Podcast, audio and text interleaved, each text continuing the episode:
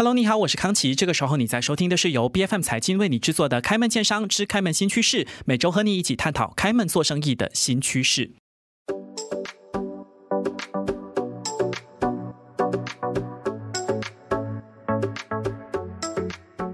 在上个星期的上半期节目当中，我们聊到这个 Hashtag Me Too 的一个现象，尤其比照马来西亚的职场，我们应该怎么去防范和杜绝？在这个权力结构的上层的这些人员，应该要怎么去把控好分寸？最后也聊到了一些关于马来西亚的性侵犯或者性骚扰的一些刑责。那么这个星期的下半期节目呢，我们同样邀请到了 Douglas E Advocates and Solicitors 的资深律师林碧芬律师来跟我们聊聊。对于雇员来说，我们应该怎么自我保护？然后在这个部分呢，我们可以怎么去搜证？尤其在职场当中，搜证会不会可能涉及侵害了商业机密等等的这些问题？我们都要再一次把林碧芬律师请到节目当中，好好的跟我们解释一下。欢迎碧芬律师。各位听众好，我是碧芬。是，其实毕芬律师上个星期嘛，我们聊到的是企业管理方面要怎么去呃防范职场的一个性骚扰和性侵害的部分哦，因为呃有问到你一些这个企业的规章制度方面的一些问题，根据你的一个呃职业的经验，还有对于这个市场的观察，其实在维护这个雇员的人身安全方面，企业马来西亚的企业是不是真的做得很不到位呢？我的理解是，马来西亚的企业，我觉得在这一种类型的课题之上，期待大家去自发性做，我觉得这是有一点点天真的。所以，我觉得企业他去做到的力度，会跟法律上给予他的要求或者是强制力成一个正相关的关系。我觉得在早期来说，呃，就是在。最早期的时候，马来西亚在九九年，一九九九年，其实人力资源部已经出台了一部预防和消除工作场所性骚扰守则。但这部守则呢，它是没有强制力的，就是哎，你这个公司你想要 implement 你就做，你自发性的去做吧。结果颁布了十年以后，它的成果是。每一千家马来西亚公司不到一家配合，所以在早期的时候，就显然我觉得那个效果是非常的薄弱。是，对。可是，在后来的呃，我可以说这近十年吧，我觉得法律上有非常多的改进，我觉得很大程度的把这件事情往前推。比如说，在我们的一九五五年的劳工法令当中，它一直以来都有规定说，哎，员工如果在内部。举报说我有性骚扰的事件，公司你一定要调查，不调查的话，过去你会面临最高的罚款是十千马币。可是后来经过近年的修正案，把这一笔罚款调高到了五十千，而且在同一个法令之下，他还新增了一个条文，是要求雇主你必须负上额外的责任，在工作场所当中展示。预防性骚扰的通知，以提高大家的意识。所以法律要求企业他雇主他扮演的角色，从一个被动的哎调查的时候我要怎么样，到现在你有这个企业的责任，法律责任对，去提高大家的意识。另外一个部分就是。我们上一周有提到，在二零一六年的时候，联邦法院它有一个标杆性的判决，就是侵权法当中，它囊括了就是反性骚扰的这一个部分。那这个部分它对企业会起到什么作用呢？就是在马来西亚的侵权法当中，它有一个概念叫做嗯替代责任，也就是说，如果今天有一个员工他上法庭来维权，我说我要我的我的 superior。嗯，我的办公对我的上级，他对我性骚扰，然后我有机会在这个民事的官司当中，同时起诉我的公司，他在和我的上级的雇佣关系之上，基于这个理由，我把公司也一并起诉，所以公司它就会有一个动因，要避免这样子的官司的诉讼，所以有理由在。呃，反性骚扰的事情之上，可能做更多的努力。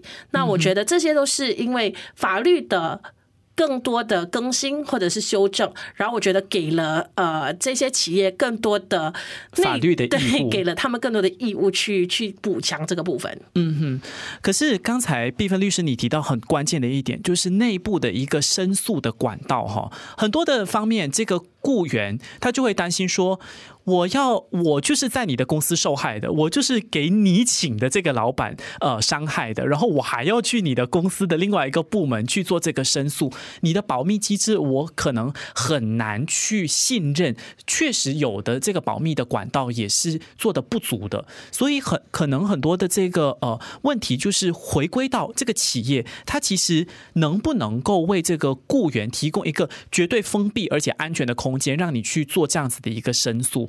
所以，其实我想问毕芬律师，这种事情真的是内部可以做好的吗？还是其实委托第三方的单位会比较好呢？我觉得内部能不能做好这件事情，它很可能是 case by case basis 的。嗯可是我觉得更根本的问题是，哪怕企业今天真的有心想要做，可是你想看，你作为那个被骚扰的人，你很可能是对这个机制充满了怀疑。我也是会害人之。常情，对，所以我觉得在马来西亚当中，被骚扰者其实要了解自己的法律的权益，还有你可以选择保护自己的方法，其实有很多种。啊，第一种当然就是像我们刚刚说的，你通过内部的管道要求公司调查。那这个部分最主要的话，我们可以用的是一九五五年的劳工法令给我们的权利，然后这个权利要求公司调查，最后的结果呢，它可以是让这个骚扰你的人。他得到纪律处分啊，最严重的可能会被开除。那如果这是你想要追求的结果，那这个就会是你去的方法。可能它的代价就是到最后，它必须是一个 internal 的过程。你可能会承受的代价，就这件事可能很难保密。如果你更在乎的是保密的话，在二零二二年，马来西亚给了我们第二个窗口哈，就是我们刚我们有提过的反性骚扰法。反性骚扰法的话。去主持所谓的主持大局的是一个仲裁庭，是一个独立于公司的一个呃单位，它里头会有十二名仲裁员的成员，然后他们都是有相关知识的独立人士。那每一个案件的审啊审讯呢，会有其中三名代表来进行这个所谓的审讯。那最后如果做出裁决的话，他们可以要求就是骚扰者。呃，做出道歉声明，甚至可以判处他支付不超过二十五万令吉的赔偿金。那这个管道它就是一个独立单位来做，当然还有其他的申诉管道，包括你选择报警要诉诸刑事的话。就有警方调查，可是保不保密这件事情的话，就就可能不在我们的控制范围以内。他有其他的管道，就是去民事法庭展开民事诉讼。可是那个管道的话，可能它就会有一定的时间跟金钱的成本。呃，会有一定保密上的难度，嗯哼，对。但是，嗯，如果把毕芬律师刚才第一个提到的内部的这个管道，也把它委托到外部，比如说现在有很多人力资源的机构，那如果是公司去委托这些第三方的机构，是可行的吗？哎，你这个问题问的很好。其实他在现成之下就有这个选择，同一个法令之下，其实作为一个员工啊，你可以有两个投诉的。管道的可能，第一个就是你先向内部去举报嘛，然后第二个的话，其实你可以直接去到我们的劳工部门底下去向劳工部门的总监 Director General 投诉。那很多时候你会选择用这个外面的管道，就是。哎，我投诉的对象 就是现在有可能会调查的对象，那你可能就会想要诉诸这个外部的单位直接调查。可是，呃，即便你找了劳工部门，他们到最后在收证和所谓的审查的过程，难免的还是会需要回到来公司的资源的部分。所以我会说，最后可能牵扯到公司内部的资源或者人事，它是。无可避免的，但是至少可能多了一层的安全的屏障，是一个更大的保障。嗯哼，所以我这么听起来，毕芬律师讲了这么多的这个投诉的窗口、申诉的渠道，并不是说你一定要自己先去判断说你的这个情节有多严重，我才可以报警喽。对，OK，就是只要你觉得不舒服，你有需要去捍卫自己的权利，那你如果最直接的，你不知道有那么多窗口，你就可以直接报警。对，我觉得这个是一个很好的问题，就是因为我可能是一个法律人，而且我也经过了。做了功夫，所以我知道我可以整理出这样的资讯。可是，一般的普罗大众和一般的工作人士，你要大家知道去找哪一个窗口是很难的。对，所以我觉得最好的方法，第一，除了报警之外，第二就是寻求法律的援助。如果觉得经济能力没有办法负荷找律师的话，也可以去找其他就是呃有援助性的法律服务，那就可能可以通过免费的。法律咨询让你知道你下一步可以做什么，或者可以致电给，比如说劳工部门，他们现在都有很完整的 hotline，或者是网上的资讯，所有的步骤都写得很详细。嗯我觉得这个是很关键的，就是很多时候大家觉得求助无门，觉得这件事情很繁琐，可是你只需要找到地上对的门，嗯，然后就很像看病，我不一定知道到最后我要看哪一个专科，可是当你都不确定的时候，那你就先找 family doctor，是，你就先找。第一扇门，然后就再问，然后我只能告诉你，马来西亚很多扇门，很多扇窗口在等着帮助大家。明白。其实除了我们要知道面对危机的时候要找到哪一扇门、哪一扇窗去解决我们的危机和问题，其实，在化解这个危机的层面哈，也是有一些功夫要做的哈。比如说，我们上个星期聊到的，你要怎么去搜证。让自己可以在诉诸法律的时候，能够拿出一些真凭实据来捍卫自己的权利。那这个搜证的部分，其实毕芬律师有哪一些建议？有哪一些事情是我们要留意的？哪一些细节是我们要准备好的？嗯，OK，这个问题很好。呃，同样的，我们回到来就是说，法律上呃是一个讲究证据的地方嘛。可是，在讲证据以前，其实还有另外一个很关键，可是大家会忽略的事情，就是。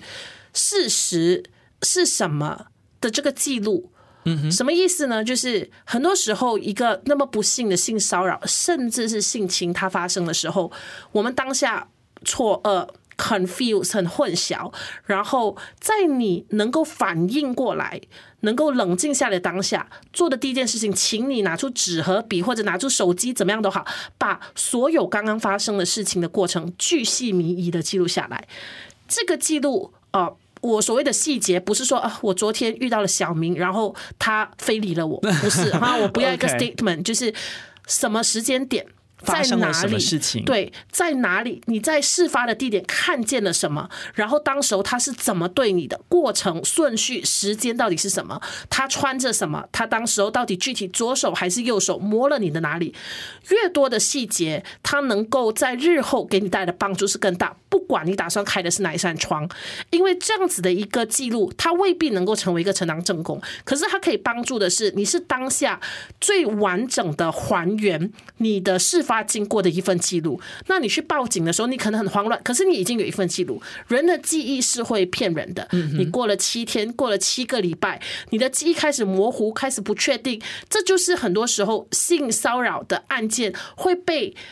上到庭的时候会被攻击的一些弱点，而你保护自己的最基本的方法，先把它当下做好一个记录，成为你的底气。嗯啊，那在第二个部分，像你说收证的部分，在合法、合理和能力范围内能够做的东西，就是你跟这个所谓的加害人有过的对话记录，OK，或者是你现成你可能有办法找到那些照片，或者是如果当时候你们的接触之后你有受伤，那请你去立刻就医，把所有的。验伤报告、医药报告留起来，然后甚至如果在你的能力范围内可以找到一些 digital footage，像 CCTV 啊的话，那留下来就很好了。下一步。你不用当警察的角色，警察或者是律师会协助你去看需要做怎么样进一步的搜证。嗯哼，可是毕芬律师，你讲的这一些哈，都有一个前提，就是你要够冷静嘛。这个太难了啦，因为你如果真的有一些伤害啊、外伤啊、被性侵害，你可以去验伤，这个医生有自己的角色可以扮演。可是什么巨细靡遗的记录下来这些事情，你都会说了嘛？这个人的记忆是有偏差，除了时间以外，情。情绪也是一个关键呢。对，那怎么办呢？就如果我真的遭遇了这些不幸的事件，我很紧张、很害怕，我怎么还能够确保我的这些细节是有准确性的？你的这个问题很好，而且它很可能是无解的。嗯，就是呃，但是我只能说事情都发生了，我没有办法尽善尽美的处理都好，我在能力范围内做到最大程度的保护自己。那我给的建议就是，你必须及时找到信任的人去诉说，或者是及时找到专业的人士去帮你。因为像你所说的，我我当下处理不了，这就很像有的时候我们突然间面对某个人的离世，我当下不知道要做什么的时候，太错愕了。最安全的方法，一定先找专业人士，比如说报警，或者是医生，或者找家人来陪同。那这时候你还有一个冷静的脑袋和眼睛陪着你，然后。嗯，但是能够的话，就是我刚刚说的，冷静下来的时候，能尽可能的记录七十八千、八十八千、六十八千，总比零来的更好。嗯嗯，这些是不是在你报警的时候、立案调查的时候，警方跟你录口供，也能够去跟他们比较详细的陈述，也能够增加你的说服力？没错。OK，没错，因为人生中不是多少人有报警的经验，就你本来已经很怕了，你看到警察笔录的那一刻，你会更害怕。所以这一切就是回到去大家的 awareness。如果你有这样的 awareness，当然我们不希望不幸的事情发生。可是为什么我们一直在灌输说社会的氛围和观念很重要？因为它就是帮我们准备好了，当以防万一出现这些事情的时候，我知道我的反应机制是怎样的。嗯。明白。其实刚才毕芬律师提到，你如果有一些 digital footage，一些电子的素材，比如说闭路电视的画面，这个不难啦，有装闭路电视我们都拿得到。呃，录音的部分，其实就会有很多人会好奇说，难道我每一次跟雇主啊、跟上司、老板聊天，我都要录音吗？这个标准是什么？嗯。这个的话很看你个人的取向跟选择，对。OK，当然，如果你无时无刻录音的话，它感觉上不是很 practical 啊。嗯，对。然后甚至给，甚至如果呃，你跟老板很多时候公事上的谈话会有一些公司的机密的话，对，这就是我问这一题的原因。因为很多的这个呃商业上面的交流，你被老板叫进办公室，那你录音了之后，老板就会。倒过来就 confront 你，或者是指责你说这是我们商业的机密，你现在录下来，你侵害了公司的商业机密，你反而被倒打一耙呀？那会有这样的风险吗？这就是我刚刚说的，我觉得搜证至少在你个人的搜证上，它应该要是在一个合法跟安全的前提之下去进行的。而且像你刚刚说的，它是一个预防性的搜证的话，我觉得如果会有。犯法或者是违反你自己的员工合同的风险，那可能它不是一个这么好的方法。你的目的如果都是预防性的动作了，它可能你你要去想的可能不是预防性的搜证，而是预防不幸的事情发生。我觉得那个可能还更实际，比如去带防狼器吧。OK，就是这种你要预防的话，它应该可能是往这个部分的导向去去想，会更加的 practical 一点。OK，所以。哪怕是比如说一些呃老板或者上司，呃举个例子，把我叫到办公室里面去，然后我发现说，哎，这个情势好像不太对劲，他有说了一些不该说的话，当然他是很巧妙的融入在一些感觉很日常的对话当中，我悄悄的把它录下来，然后我最后要诉诸这个法律，那我把这一段录音公开，其实如果他真的有触犯了这个性骚扰的法律的话。也是 OK 的，对吗？我们我就不用担心说，哎呀，我录下这个看似很日常的对话会被倒打一耙，说我这个呃公开了商业机密什么的，是不用担心有这个后果的。OK，如果你是跟我说你到最后是在有有情况跟有理由的情况之下去录了一段语音，甚至是一段影片的话，那这件事情的话，其实情节就不同了。它会有一个不同，在于你你为什么会需要去录这段话？到最后你是希望这样子的一个录音可以作为你的呈堂证供，嗯然后帮助你去打这个官司嘛？那么在马来西亚原则上来说，即便即便你这个录音真的是违法的，它是以违法的手手法获取，只要录音的内容实际上跟你要起诉的这个，比如说性骚扰有直接的关系，那法庭是有可能接纳。这个证据的，所以这个我们在谈的是这个证据能不能够被接纳的问题，即便它不合法的获取，可是你是不是因此能够免责？不被他所起诉，那是另一回事，因为合不合法始终是不合法。嗯哼，对因为你是悄悄的录嘛，他也可以控告你说你侵犯我的个人隐私这样子。类似这样子，就是你没有办法去改变他是不合法获取的这一个事实。OK，跟你要承担的法律责任，只是法律上会容许，即便是非法取证的情况之下，只要他跟案情有很直接的关系，那他就依然是可以呈堂的。嗯，它是两件事，所以我才说。非法取证这件事情，很多时候在我们实际的日常的场景里面，它可能是呃私家侦探或者是警察要去烦恼的事情。所以电视可以的话，不就不需要轮到自己，对你已经是受害者了，在能力跟合法的范围以内去做好你可以准备的证据就很好了。嗯但是这件事情，我觉得如果都来到这么擦边球跟这么 gray area 的，请不要自己判断，请找律师跟你一起去判断。嗯明白。其实遭遇过性骚扰和性侵害的这些雇员哈，呃，或者说雇主啦，我们就统一说职场中人，就算问题彻底解决了之后，还是会有一些呃后续的首尾要跟。这里我要问的第一个问题是说，毕芬律师会怎么去建议这个企业？那些加害者真的还适合留任吗？可是如果情节没有很严重，你也把对方开除，好像也不太好。那你是怎么看？我觉得适不适合留任，这个就应该在呃，我假设说。这个性骚扰是经过内部举报，然后是公司自己调查的。那适不适合留任这件事情的话，应该就是公司在做出裁决的时候就应该要考虑了。嗯。